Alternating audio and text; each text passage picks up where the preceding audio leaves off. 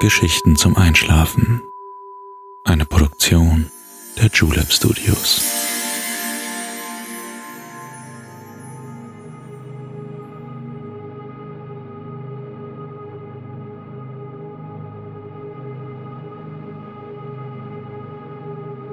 Psst.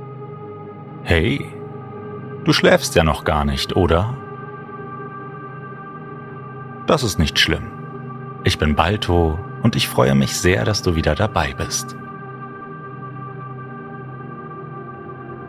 Dieses Mal besuchen wir ein Reich, das bis heute nur unvollständig erforscht ist, nämlich das Land der Träume, das besonders für die ersten surrealistischen Künstler hochinteressant war. Wir tauchen ein in ein berühmtes Gemälde von Salvador Dali, einem der damals jungen Künstler, der die Bewegung des Surrealismus mitbegründet hat. Die heutige Reise hat sich Mandy gewünscht.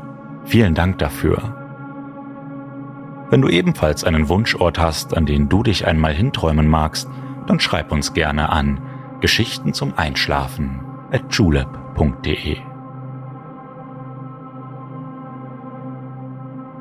Aber jetzt schließ bitte deine Augen und entspann dein Gesicht.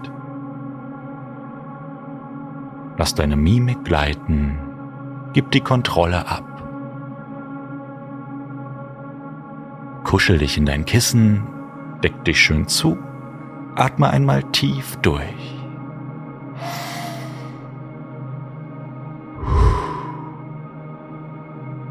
Und schon kann es losgehen. Viel Spaß und angenehme Träume.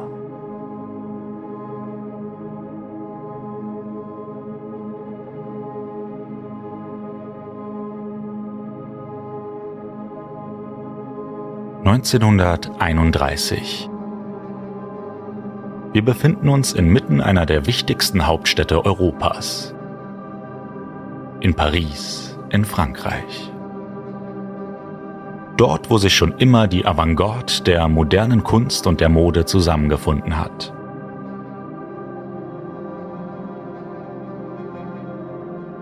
Die Farbfotografie ist noch nicht erfunden, so kannst du dir den Eiffelturm und die Avenue des Champs-Élysées, wenn du magst, in Grautönen vorstellen.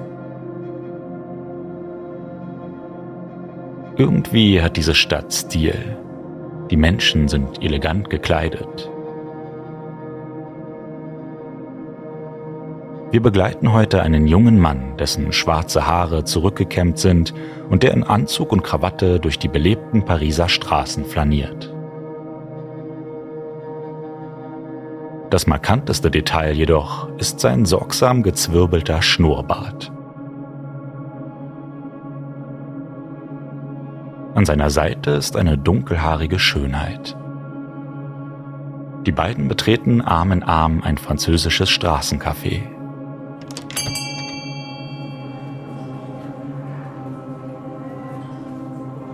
Wir setzen uns an den Tisch unmittelbar neben dem hübschen Pärchen.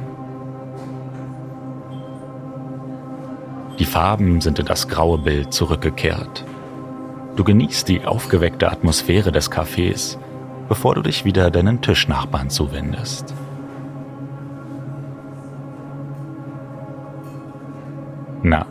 Hast du schon erraten, welche berühmte Persönlichkeit da ihren Café au lait trinkt?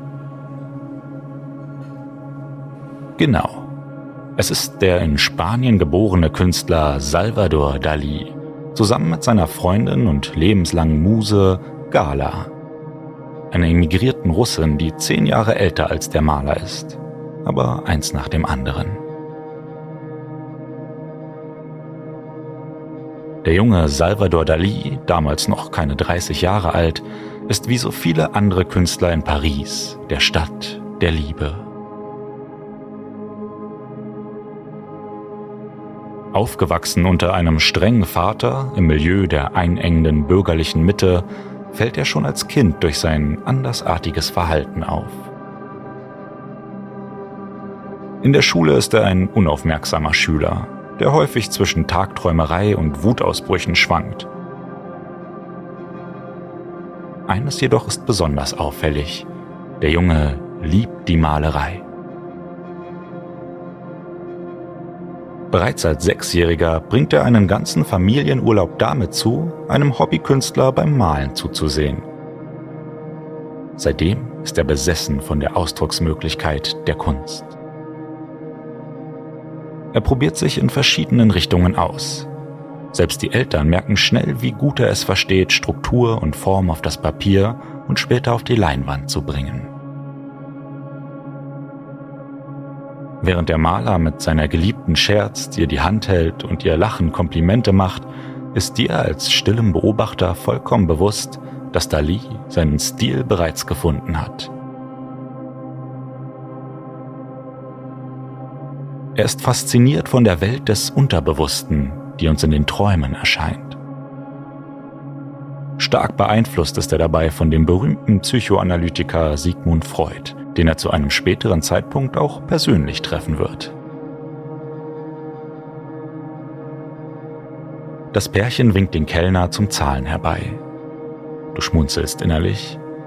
Zwar ist es Dali, der die Rechnung begleicht, aber in Wirklichkeit hält seine Freundin Gala ihre schützende Hand über die Finanzen.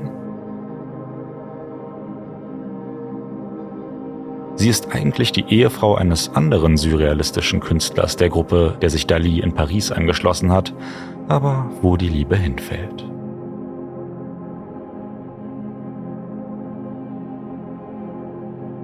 Und noch ein Geheimnis. Für Gala hat sich Dali sogar endgültig mit seiner konservativen Familie überworfen, denn vor allem der Vater ist vehement gegen diese in seinen Augen gottlose Verbindung.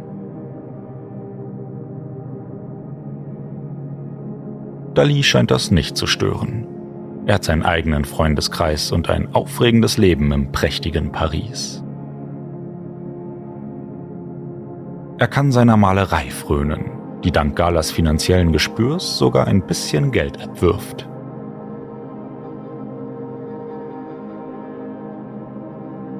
Einem stillen Mäuschen gleich begleiten wir die beiden nun in ihr Pariser Apartment, wo sich der Künstler an seine Leinwand begibt.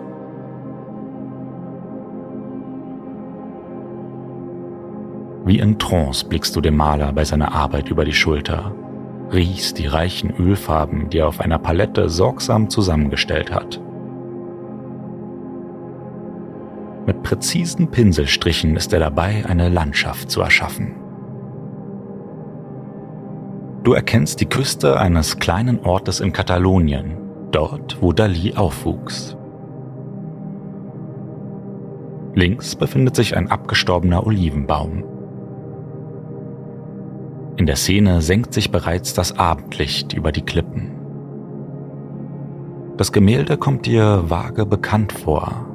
Du bist fast sicher, dass du es erkennen würdest, wenn es schon fertig wäre. Kritisch betrachtet Dali sein noch unvollendetes Werk, schüttelt den Kopf und verlässt das Atelier, um zum Abendessen zu gehen. Du verharrst noch kurz, Dein Blick ist auf das groteske Etwas, das die ungefähre Mitte des Gemäldes beschreibt, geheftet. Von unten hörst du Geschirr klappern, da du nichts anderes zu tun hast, beschließt du den Geräuschen zu folgen. Vorher allerdings trittst du noch mal ganz nah an die Leinwand. Die Farbe ist noch weich. Was war es nur, das bei diesem Bild noch fehlt? Du bist genauso ratlos wie der Maler.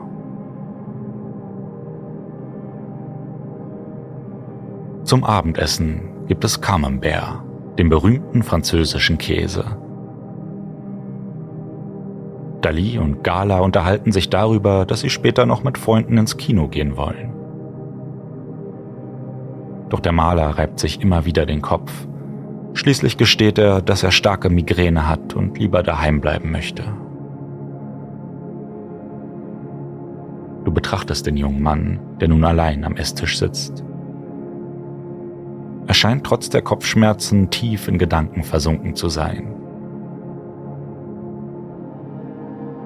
Wie jeden Abend vor dem Schlafengehen möchte er nochmal einen letzten Blick auf sein aktuelles Gemälde werfen. Du folgst ihm in sein Atelier, das bei Nacht eine völlig andere Wirkung auf dich hat. Das entstehende Meisterwerk wirkt nun fast lebendig. Auch zu Dali scheint das Bild zu sprechen, denn auf einmal greift er wie von selbst zu seiner Palette, mischt Farben an.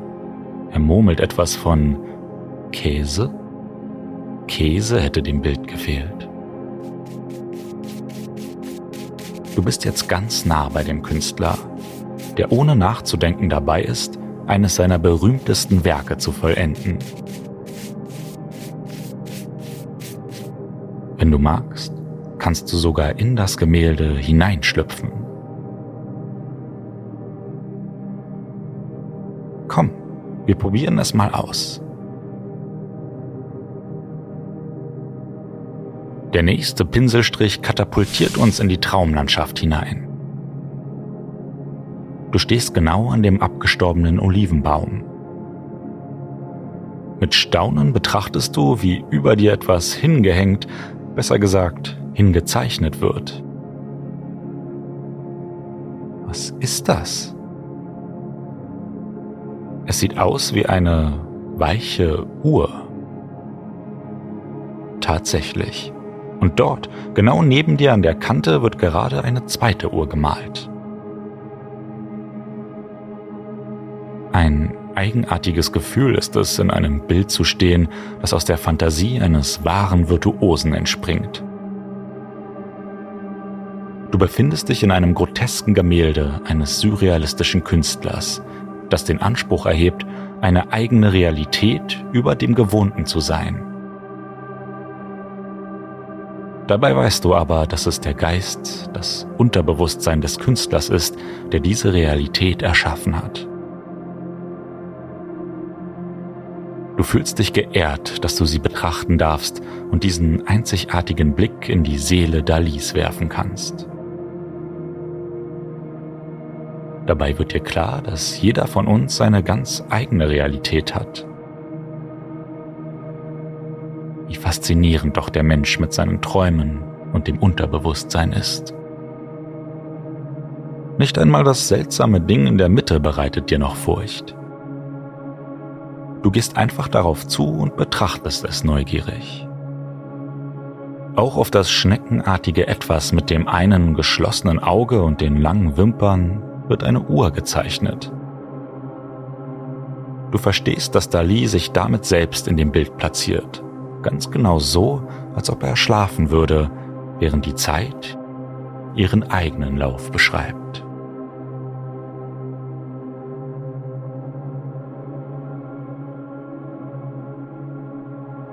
Als der Maler aus seiner Trance erwacht, ist das Bild fertig und du stehst wieder als Betrachter neben ihm.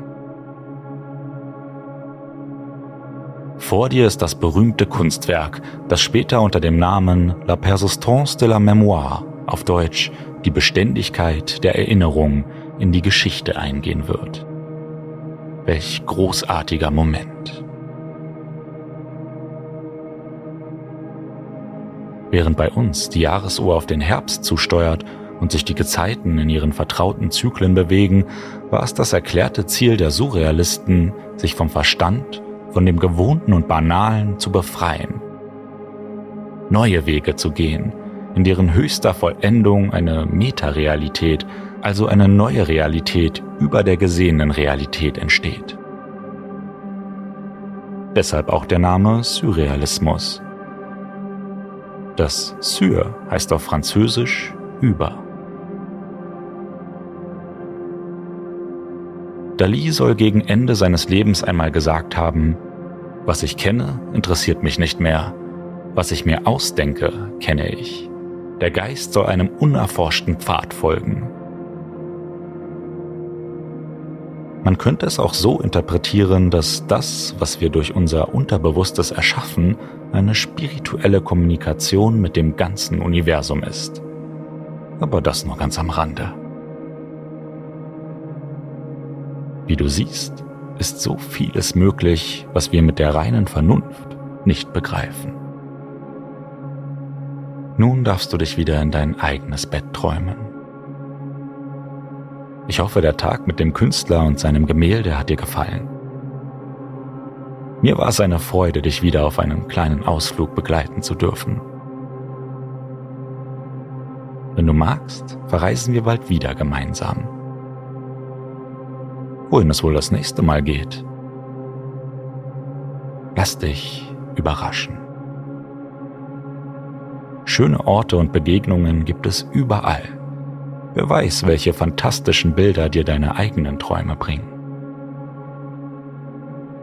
Für heute werde ich mich verabschieden, doch ich freue mich schon auf das nächste Mal.